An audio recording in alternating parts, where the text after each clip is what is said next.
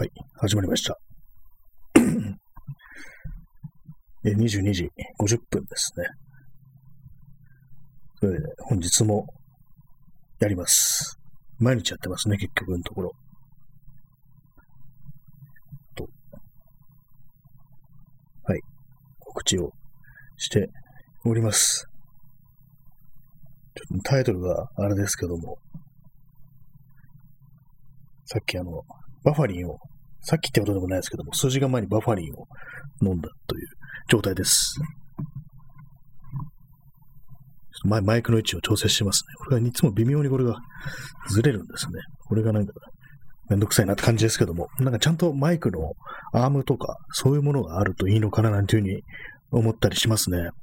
まあ、外付けのマイク使ってるんですけども、このスマートフォンに。なんか、ね、結構人の放送とかで、聞いてると、割にその多分スマートフォンのマイクだと思うんですけども、結構音がいいような気がしますね。別になんかそんな気にすることもないのかもしれないですね。あとはまあなんかこう、そういわゆるメジャーなスマートフォン、まあ、iPhone とかの、ね、端末ですけども、それのマイクの品質がいいのか、どっちかわからないですけども、私このアン安い Android なんで、コロナ。はい、えー、安い Android なんで、あんまりマイクが良くないのかもしれないですね。まあそういうのを。結構まあ、まあ、音が、音はいいに越したことはないですからね、結局のところ。まあそういう感じで、まあ、聞き苦しいとこあったらすみませんというところで、本日もやると思います。えー、第何回ですかね？もう24回か25回かっていうところなんですけども、あとね、このライブ放送というのも、そんなには経ってないか。先月の15日から始めたので、まだそんなに経ってないですね。1ヶ月も経ってないですね。なんかこう、やっぱり、コロナになってからかどうかわからないですけども、時間の感覚というものが非常に曖昧になってきたような気がしますね。えらい昔かなと思ったら割と最近だったりとか、割と最近かなと思ったら割と最近だったりとか、まあそれは普通ですけども、なんかそういうことが増えて増えてきた気がしますね。まあ、なんていうか、この放送、このポッドキャストというものもある意味コロナと共にあるという感じなので、まあそういうような中で始まったということなので、まあ切っても切り離せない関係にありますね。どうし、どう考えても。まあ、外に出て人と会う機会がない、喋る機会がないから、こう、一人で喋るということが増えたなんていうね、そんな、ね、世の中でありますので、まあ、いろんなところでね、私だけじゃなくていろんなところでそういう音声のコンテンツというものが非常に増えたななんていうそういうイメージがあるんですけども、これが果たして定着するのかっていう気がしますね。まあ、定着というとね、まあ、海外の、まあ、ニュースだとか、まあ、アメリカとかですよね。まあそういうので、まあワクチンとかがすごく普及してるから、もうマスクとかいいやっていう感じで、こう、なんか平普通に戻ってきてるぞみたいな、そういうことを言ってる人結構いるんですけども、結構、結構と言ってことでもないですね。まあそういう人いるんですけども、なんかね、どうもそういうのも非常になんかピンとこないような気がしたりして、去年とガンだけもすごい蔓延して、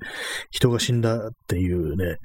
ニュースが流れてきてて、まあ、特にニューヨークなんかひどいありさまで、私がなんかフォローしてるニューヨーク市の住んでる、ね、写真家の人とか、本当にまあ、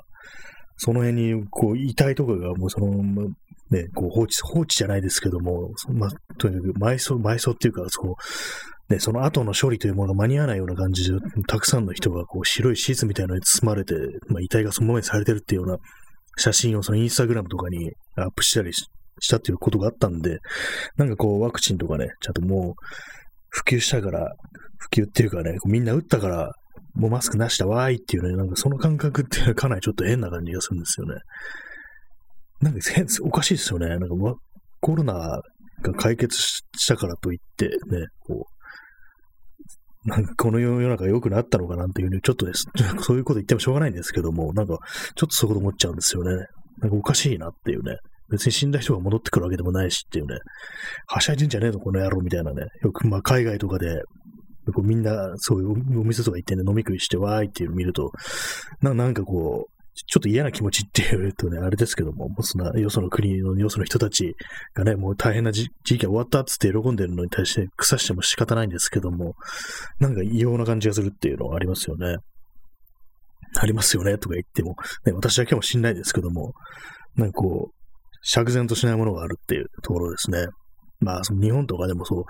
経済が回らないからなんていうふうに言ってます、言うね、言いますけども、まあ、こういうふうに自粛云々とか言ってますけども、その前からもう別に回ってなかったねっていうね、そういうのありますよね、そもそも。ね、あの、消費税増税とかで、すでにまあ景気後退してたっていう、まあ、事実があるのに、なんかこう、すべてがコロナが悪いんだみたいな感じがあって、コロナさえなんとかなれば、ね、元の世界に戻れるっていうね、コロナが憎いみたいなこと言われると、なんかおかしいぞっていうね、ちょ ちょっと異常な世界観だと思いますね。まあそういうふうに思わないとやってらんないのかもしれないですけどもね。まあ、そんな感じで、まあ私の方はあのコロナが全て終わったというね、世界線の方からお送りしております。こちらの世界では誰もこう、ね、マスクなんかしてないし、病気になる人もいないしっていうね、ただ貧困で死ぬ人はたくさんいるというね、そういう世界から来ましたという感じで本日もお送りしていきます。えー、夜部屋で朝を待つまたの名を、ね、新谷明の大丈夫じゃない部分がインターネットにアップされちまったんだですけども、まあ、そういう放送なんです。こういうふうにね、こう、嫌なことを言う放送です。皆さんをね、こう嫌な気持ちにさせる、和を乱しに来たという、そういう感じのね、ラジオ番組です。番組っていうんですかね、なんかこういうなんかインターネット上にあるものをね、番組というのはなんか変な気がするんですけども、でもなんかやっぱり古き良きというか、なんか温かみのある言葉だなっていうね、ちょっと思ってしまいますね。まあ、昔の解雇趣味みたいな感じかもしんないですけども、番組ってっていうね、まあそんなところです。番組というとなんかみんなで作ってるっていう、そんな感じがしますね。まあ、このおさんね、ほんと一人でね、こう、マイクの前に座ってるだけなんですけども、まあそんなところですね。またかといって、ね、今日あの、なんかずっと頭が痛くって昼間とか、で、まあそれがあの、いろいろなんかや、集中できないというような、もっと考え事とかね、できないようなぐらいのレベルっていうか、別にまあそう痛みとしてはそんな大したことないんですけども、まあなんていうか、その痛くなる箇所なんですかね、なんかこう気が散るっていうか、そういうようなね、ちょっと頭痛だったんで、ちょっと耐えかねて夜になってからバファリンを服用したんですけども、まあそれで今日のタイトル、薬物を使用したなんていう風になってるんですけども、これがですね、あの、やっぱり、まあ副作用っていうんですかね、これ、なんかどうも眠くなるって、眠気がなんかすごくって、普段ね、そこまでないんですけども、今日ちょっと睡眠不足だったせいかもしれないですね。まあ、それでなんかね、異様な眠気が襲ってきて、でもちょっと床に転がってなんか、さっき30分くらい寝てたんですけども、でもその目が覚めてもあんまりこう、ね、シャキッとしないっていう感じで、でちょっと胃もなんか変になってきたっていう、まあ、吐きそうとかね、そういうわけではないですけども、な、なんか重いな、みたいな感じの軽いね、嫌な感じっていうのがあったりして、やっぱりまあ薬というものは、まあ、一長一短だよなっていうのがありますね。やっぱりあと、寝不足が全てをこうね、台無しにするっていうのはありますね。まあ、なんで頭が痛くなったかっていうと、同じ姿勢でこう、あの、ちょっと前かがみになってね、首がスルトネック状態っていうんですかね、ああいうの。うつむいた感じでこうじっとね、こう何かやってたら、そうしたらね、あの、頭痛くなってしまって、普段そんなにこう頭痛というものを気にしないんですけども、こういう、なんていうんですかね、この首周り、肩周りっていうものに来るような、そう、嫌さっていうのは結構ね、気になっちゃいますね。今もなんかこう、肩をね、こう、ゴリゴリね、こう、セルフもみしてます、今。やっぱり、ね、こう、関節とかね、その辺から来るような痛みっていうのは結構嫌ですね。なんかこういう風になんか具合悪くなるのもちょっと、運動してないとか、あとか、関節とかね、凝り固まってるからこういう風になるのかなっていうふうに思うんですよね。最近、あの、股関節とかね、あの、が結構その、固まってるというか、あんまりこう、ね、動かないって感じするんで、硬い感じがするんで、ちょっとストレッチみたいなものやった方がいいのかななんていうふうに思うんですけども、本当にこう、あれですね、運動してないですからね。筋トレとかも全然なくなったし、走んでもやってないし、ただまあ、あの、歩くのと自転車だけはやってるっていう感じなんですけども、やっぱりそれだとそんなにほぐれないんだよね、関節が。今、ほぐれないんだよね、関節がって今、急にタメ口になりましたけども、すごい自然に出てきましたね。まあ、そういうところなんでね、結構、なんかしなきゃなって思うんですけども、まあ、なんかそれをやるに至るまでのね、そのマインドというものがね、マインドに、そ、そこに至るまでの道が全然整備されてないっていう感じなんで、もうやってもどうにもならんわ、みたいな、そんな感じの投げやりな、セルフネグレクトみたいな状態がね、もうほんとなんかこう、半年ぐらい続いてるような気がして、ゾッとしますね。もう、でも、2021年が半年っていうね、半分過ぎてるっていう事実にかなり怯えてるんですけどもね、恐ろしいですね。なんか来年も緊急事態宣言とか言ってそうですよね。この調子だと。まあ世界がどうなるかわからないですけどもね、この日本という国はそんな風になってるのではなんていうふうに思ったりしますけども、まあ逆に全てをこうね、なかったことにしたりして、隠蔽するかななんていうのもあったりして、まあどうなるんですかね。まああんまりこう暗い話ばっかりしてても仕方ないんで、ね、話題を薬物の方に切り替えますけども、薬物があんまやらないんですよね。私、あの、薬物って言っても市販の薬ですね。風邪ひいた時とかもそんなにやんなくって、まあ、せいぜいその頭痛い時にバファリン飲むぐらいの感じで、他のものはなんか全然やらないんですよね。まあ、それだけなんですけども、まあね、お腹壊した時とかに、まあよくセロガンだろう、なんか、ビオフェルミンだろうってありますけども、そういうのも別にやらずになんか、自然に治るに任せるみたいな、そういうところがあったりするんですけども、皆様いかがでしょうか？割になんか世の中、風邪ひくと風邪薬っていう風な感じの人が結構多いのかななんていうふうに思うんですけども、私はまあ治るまで、ね、あんまり飲まないって、治る前飲まないって治ったら飲まないよなって感じですけども、よっぽどじゃないとっていう、まあ症状を和らげるっていうか、直接的に痛みがあるようなことだったりものだったりしたら、まあ何かしらこう対策しますけども、まあそれ以外のなんか、こう、その、ね、治るまで待たなきゃいけないようなものは、まあ、そのままにしとこうっていう感じですね。なんか余計に風邪薬とか飲むとちょっと長引くなんて話もありますけどもね。どうなんですかね。まあ、よくわからないですね。そんなことよりシャブを打てって感じですよね。疲労がポンですからね。こんな、あんまりこういうこと言ってもあれですけども、ちょっと危ないので、これでやめたいと思います。えー、まあ、特にその薬について語るねような知識はないですね。ただあの前にその日焼けですごくね、日焼けしたところが痒くなった時、レッサミンという薬にはだいぶお世話になったなと思ってて、あのまあ、抗ヒスタミン剤っていうんですかね、その痒みをこう引き起こす物質をが分泌分泌されるのを止めるみたいな、そういうやつだと思うんですけども、あれは非常に効いたなと思いますね。そんなところでございますけども、えー、本日は6月の8日、時刻は23時2分ですね。なんかこう、最近こうあんまりこうきっちりした時間じゃなくて、こうね、45分だとか50分だとか、ちょっと半端な時間に始めてるんですけども、どうなんですかね。まあ、別にっていう感じですけども、大体、大体このぐらいから始めるっていう感じにしてます。まあ、なんか、ね、こうやる方のコンディションとして、こう、なんかあんまりこう決めないっていうか、だから決めてやるのが苦手なんですよね。時間とかきっちり、あんまりにも。まあ、それだけです。どう、どうこうという話でもないですけどもね。まあ、そんな話でした。昨日、あの、なんか、あの、キリンジのね、エリアンについて、こう、いろいろ語ったというか、まあ、語った未満ですね。まあ、なんとなくそういうふうになんか曖昧なイメージというものを持ってるという、キリンジのね、エイリアンズという曲から、そう、自分の中の郊外というものに対するイメージというものをが、が呼び起こされるというのはそういう話でしたね。そんな話なんですけども、まあ、キリンジといえば、まあ、今はね、その一人ですけども、その、堀米高木という人、前はあの、ね、バンドだったりとか、いろいろメンバーがいて、で、その前はあの、堀米康之と堀米高木の兄弟のね、バンドだというね、ことで、確かユニットじゃなくてバンドっていう風に言ってましたね。なんかラジオとか聞いたら。で、まあ、それで、その時代のね、その、兄弟でやってた時代のエピソードとして非常にまあ、よく覚えてるのが、あれなんですよ。あの、昔はラジオ、ネットでね、こうインターネットで聴ける、ね、ラジオっていう、そのキリンジがやってて、たまに聞いてたんですけども、それでちょっと面白い話あって、でもお兄さんであるね、まあ、堀米高木氏の方がね、こう、まあ、実家に帰ると、なんかこう、まあ、大人なんですけども、なんかお年玉というものを正月になんかもらえると、別にいらないっつってもなんか渡してくるから、で、まあ、それ弟の安之の分も渡しておくか、あんたね、あった時渡しておいてっていうふうに、その弟の分のお年玉も預かってたということなんですよ。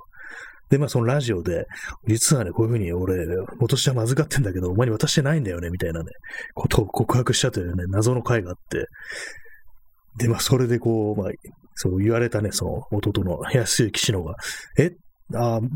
まあいいけど、みたいな、なんかそういうようなね、ちょっとかなりリアルな反応をそのラジオでしてたっていうのをね、たまに思い出してね、なんかちょっとクスッとね、なることがありますね。ね、そのラジオでいきなり、お前ふざけんなとか言って切れたら面白いですけどもね、あの、キリンジの二人がなんていうね、ことがあったら面白いなと思うんですけども、あのなんか、ちょっとね、あの、録音とかしないであれなんですけども、なんかこう、非常にこう、あれですね、こう、口ごもった感じがリアルというか、まあ、あんまりこうそんなに別に強く言うことはあれでもないし、ね、しかも別に大人だしねっていうね、そういう感じで、でもなんか本当はもらえるもんはもらいたいとか思ってたりすんのかなみたいな、そういうちょっとね、面白さがありましたね、あれは。まあ、まあいいけどみたいなね、そんな本当にニュアンスでしたね。以上、キリンジの思い出でした。インスタントコーヒーを飲みます。今日はインスタントコーヒーと麦茶の二刀流でお送りしております。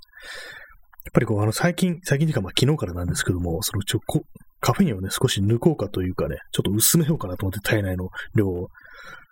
コーヒーの分ね、あれ、飲む量を減らしてるんですけども、1日2杯ぐらいに。やっぱそのせいかもしれないですね。ちょっと急になんか、結構そのカフェインの離脱症状みたいなものも割とありますからね。まあ、累計リスナー数が10人を突破しました。ありがとうございます。ね、こうクラッカーパーンっていうのは、ね、絵文字がありますけども、今、クラッカーパーンで思い出したんですけども、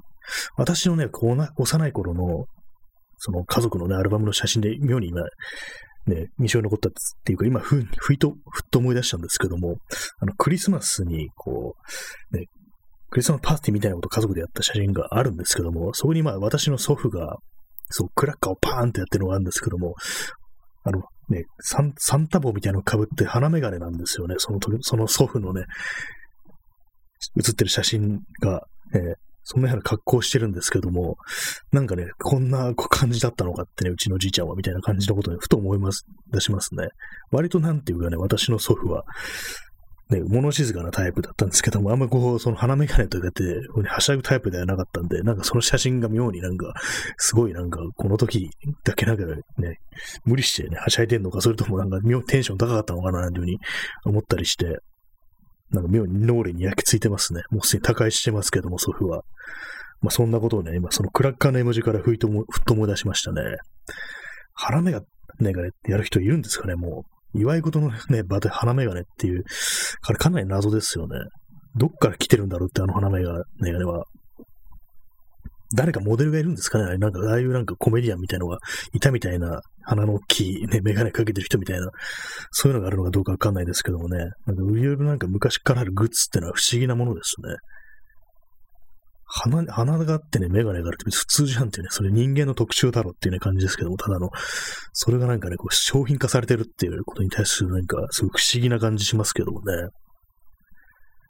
まあ、そんな感じで、まあ、本日の放送、鼻メガネをかけながらお送りしております、ね。見えないですけども、こういうとこから、ね、盛り上げていこうという、そういう意志が大事なのかな、なんていうふうに思ったりするんですけども、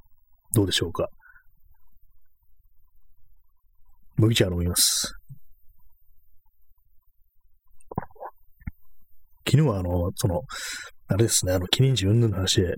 多少ね、こう、口が回ったというかね、ちょっと強に乗ったところがあったんで、あの後、ポッドキャストもちょっとね、補足的な感じで録音して、あ久々にアップロードしたんですよね。まあ、語ってる内容そんな別にね、あんま変わんないんですけども、わざわざやる必要もあるかなっていうふうに思ったんですけども、なんかこう、少しこうね、こう、口が滑らかになってきたところで、この30分の放送が終わってしまったというような感覚だったんで、なんかちょっともったいないなと思って、それでまあ、やったんですよね、そのポッドキャストの録音というものを。まあ、そういう感じでね、なんかこういろいろこう、まあ、日々、こう喋ることを探してたりするんですけども、一応、なんかあれについて喋ろう、これについて喋ろうみたいなことは一応考えてるんですけども、いざ始めるとなると、こう、スポーンと抜けてしまうというようなことは毎回毎回言ってますね。まあ、このね、この忘れましたっていうのがもうすでに山城慎吾ぐらいまで来てますね。まあ、山城慎吾っていうのはあの、山城慎吾があのテレビ番組で同じ話を誤解したっていう、1年間だったか半年の放送で同じ話を誤解したっていうような、そういうまあ伝説があるんですけども、まあその1回に同じ話をね、するごとにそのカウンターが積み重なっていって、最終的に山城慎吾ってね、5回目に達したらもう死ぬっていうね、そういう約束事になってるんで、としかく今日も死ぬかもしれないです。同じ話を誤解したら死ぬっていうのはありますからね。まあそんなところですね。今何かね、こう言おうとしたんですけども、ちょっとわからなくなってきました。あのですね、あの、人の話を聞く聞かないっていうのありますよね。まあ聞いてる方がいいんですけども、割となんかこう、延々自分の話ばっかりして、こう、あんまりこう人の話を聞いてないという人っていうのは、まあ、往々にしているということで、で私もね、こういうふうになんかこう一人で、まあ、どうしてもそういう形にはなるんですけども、こういうの、このその延々と一人でね、こう、人に話しかけてるっていうような感じになってしまってるという感じであるんですけど、まあ仕方ないですけども、まあこれ放送ですからね、私しか喋るっていう、ね、人がいないんであれなんですけども、なんかこう、今日昔のね、こう友人関係とか思い出してみると、なんか、こう自分の話ばっかりするけど人の話聞かないなっていうのはね、まあまあ、いたななんていうふうに思ったりして、で、まあこれ、まあ前も同じような話したんですけども、まあ人に何かね、こういういいね、ものあったよっていう、例えばまあ映画だとか本だとか音楽だとかそういうものを人に勧めるとき、非常にまあこう饒舌に言葉ね、を巧みにね、こういろいろね、面白そうな話をして進めてくるっていうね、そういう友人がいたんですけども、いざこちらがなんかこう、何か進めると、えあ別にいいわ。って、俺ま、他に別にまだ読むもんとかあるから、うん、いいや、みたいな、なんかそういう急になんかね、こう、一気になんかテンション下がるみたいな、そういう友人がいて、あれってどういうね、あの精神状態でこう人に話しかけてんのかななんていう思うんですけども、まさしく自分がなんかこう、ね、壇上に上がって、ステージに上がって、こう誰かに語りかけてるっていう、そういうような感覚で、こう、普段のね、こう、一対一とかに、で友人と会うときもそんなような感じで生きていたのだろうかなんていうふうに思うんですよね。なんかたまにね、その友人のことを思い出すんですよね。こっちがね、こっちが何かするともまるでこいつ聞きやしねえなっていうふうに思ったということをね、なんかたまにこう、蘇ってくるんですけどその時の感覚というものが。まあまあまあいますよね、でも。特にあの、まあ、なんていうんですか、言葉でのやりとりとか、まあ、ありますよね。まあ、当時ね、あの、チャットというものがあったんですよ。今みたいに LINE だとかね、SNS とかじゃなくてチャットというものがあったんで、チャットでね、その友人とか含めて何名かで会話してるっていうのがあったんですけども、結構ね、それがね、その友人がまたなんか一人でも延々とこう独演会みたいな感じでこう、喋ってるっていうようなことがあったりして、で、まあ、よくわかんないんです、言ってることが。まあ、ちょっとね、わけのわかんないことを言ってるというレベルでもないんですけど、ちょっと難しいなみたいな、あんまこう共通のね、こう、知識、それに対する知識がないとなんかあんまよくわかんないっていうような感じのことを、まあ、なんていうか、延々とこう語ってるっていうような感じで、なんか、なんかちょっとよくわかんないな、こいつってこと、みたいな感じで、まあ適当にあしらったりしてたんですけども、で、まあちょっとめんどくさくなって、そあんまりこう返さなくなってくると、私とかが。そう言うと、まあ、あれ寝ちゃったみたいなことを言ってくるというね。まあ、この話すいません。山椒真司です。2回目の話です。ね。まあ、そういうことをね、そう、ね、寝たみたいな話をね、して、そこ気にすんのかよ、お前みたいな話をね、結構思ったんですよね。でも結構その世の中、そういう感じの、なんで、ちょっとね、今この微妙なね、表現かもしれないですけども、その手の人っていうかね、のパーソナリティを持つ人のっていうのの、普段のなんていうかこう、立ち振る舞いというか、もう普通になんかこう、立ってる姿だけでなんとなく、あ、そうだね、みたいな、かなりね、ちょっと微妙なこと言いますけども、なんか立ち振る舞いというか、その、そのそのね、友人とかも、がなんかこう、うね、普通に歩いてるね、感じとかでも、ああ、そういうタイプだよな、みたいな、なんかそういうのね、彷彿とさせるような、まず自分というものがすごく、すごくね、まっすぐ、ね、まっすぐとね、立ってるというか、大地にね、立ってるというか、そういうのがすごく強く感じられるようなね、こう、所作っていうんですかね、こう、なんかそう見た目的なね、感じじゃないんですけども、そう、身のこなしとかからもそういう、なんていうか、こう、自分こそ中心であるみたいな、そういうようなね、ことが、こうね、現れてるっていうようなことがあったんですよね。まあ、かなりね、今なんか、すごい、曖昧な話をしてますけれども、なんかあんまり周囲にそう気を気を配ってないタイプっていうか、ね、なんか、まあそれが別に悪くないんですけども、悪い人間だというわけではないんですけども、あんまりこっちのことは見てないよな、お前はっていう、そういうようなね、ふうなことをね、たびたびね、その友人の付き合いがあるときは感じてたような気がするんですよね。割となんかそういうタイプっていうのはこう、芸術家に多いような気がします。結構ね、あの、まあ、名前はちょっと出しませんけれども、よくツイッターとか、まあでも、ツイッターとかやってる、ね、人には結構有名な人で、まあ、絵描いてる人とか、いますけども、本書いてる人が絵描いてる人がいて、で、まあ、そうね、そういう人たちがたまたまこう街中を歩いてるの、ね、そういう人っていう、人たちっていうか複数になってますけど、一人ですね。まあ、その人がね、あの、ね、某ね、某画家がね、こう、街をね、こう歩いてるのをたまたま見たことあるんですけども、そのなんていうかね、あ、この人普段からやっぱりこう、ね、あの普段の言葉と同じように、こういう風な感じで世の中を見渡してるんだみたいな、なんかそんなところですね。目目が、目線があんまり近くに行ってない、遠くを見てるというような感じで、なんかもうす、もう立ってるだけで、俺は俺みたいな空気がすごく出てるっていうような、ね、印象を受けたんですけども、まあ別に名前伏せるのも変ですけども、なんか、エゴサとかしてる人だから言わないですけども、まあ、別にまあ、嫌いとかそういうわけじゃないです。全然。そういうわけではないんですけども。なんか、ああ、なるほどね、みたいな感じで、うんっていうのがあったりして、まあよくありますよね。有名人とか芸能人とか、まあ芸術家とか、そういう人たちに、こう、ある程度共通するなんていうか、その所作みたいなものがあるのかななんていうふうに、ふとね、思ったりしました。まあ別にその私の友人は別に芸能芸能人とかね、そういうあれでもなかったですけども、まあでもなんかいろいろなんか、クリエイティブなことがしたいと思ってるようなね、タイプの友人でしたけども、かなりよくわかんないこと言ってますね。かなんか自分の場合、私のね、この放送、いろいろなんかね、ぶっちゃけようとして、途中でなんか妙になんかブレーキかけるみたいなところあるんで、最終的になんかよくわかんない話になるってことはよくありますね。なんか、そうなんですよね。最後までね、こう、やりきらないっていうね、そんなことがある。そんそういう放送です。中途半端な放送です、非常に。まあそういうなんですよ。まあ、何かこう作り出すというかね、そういうふうに自分というものがね、しっかりあるということにことには何らかのこう、代償みたいなものがあるっていうね、近くのことが見えなくなるとかね、他人のことが見えなくなるとか、やっぱりそういうような副作用というものがあるのかなというふうに思ったりしますね。本当まあ、バファリン飲むとね、眠くなるとかね、胃が胃の具合がおかしくなるとか、そういうことと同じように、何かしらちょっとね、まあ、マイナスの作用、マイナスと言っていいのかどうかわかんないですけども、そういうものがあるのではないかという、まあ、そういう話でございました。まあ、かといってね、まあ自分がね、もうそういう風になってないとも限らないですからね、なんか結構一人よがりになってることというのは、まあ自分で分かってないだけで日常よくあることなのかもしれないですけども、まあ他人だからよく見えるという感じなのかもしれないですね。そう、インスタントコーヒーを飲みます。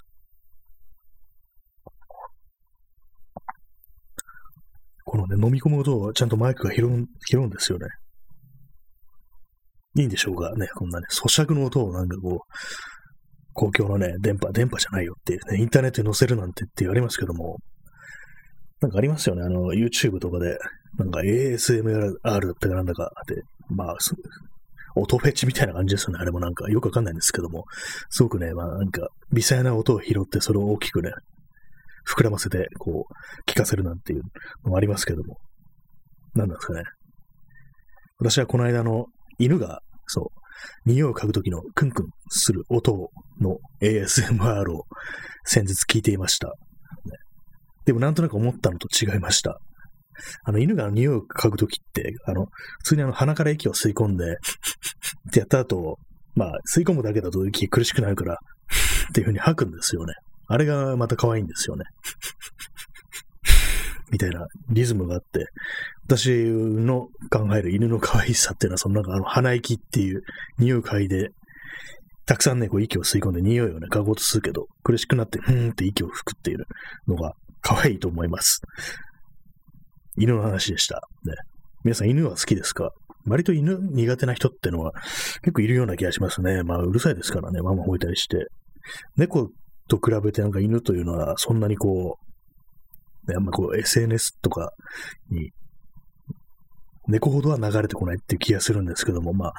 ちょっとね、まあ、大変、飼うの大変っていうのもあるかもしれないですね。あんまこう毎日散歩とかしなきゃいけないしっていうのがあるので、猫と比べたら、まあ、手間がかかるがちであるということから、あんまりこう、メジャーではない、メジャーではないというかね、まあ、2番手にね、甘んじてるというようなことがあるかもしれないですね。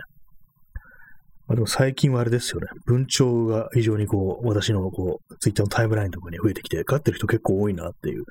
気がして、確かに鳥というのはなかなかいいものですね。私はまあ子供の頃ね、家で飼ってたりしましたけども、インコ。まあ、そのような感じでね、薬物を使用したという、ね、不穏なタイトルから最終的になんか犬とか猫とか鳥の話になるっていう、すごく健全な放送になりました。ね、まあ、動物自体嫌いという人もいますからね。まあ、別にまあ、動物の話が全て健全かというと、そんなわけでもないっていうね。誰にでも受けられるかと言ったらそうでもないぞっていうね、気もするんですけども。まあ、そんなところで、えー、29分37秒喋ったところであります。もうそろそろお別れの時間が近づいてきましきましたね。もう日本の皆さんさよならっていう感じでもう、最後ね、爆、爆死するみたいな感じで、最終回が終わろうと思ってるんですけども、まあ、そんな感じで本日も、えーご清聴ありがとうございました。そんな感じで、それでは、おやすみなさい。さよなら。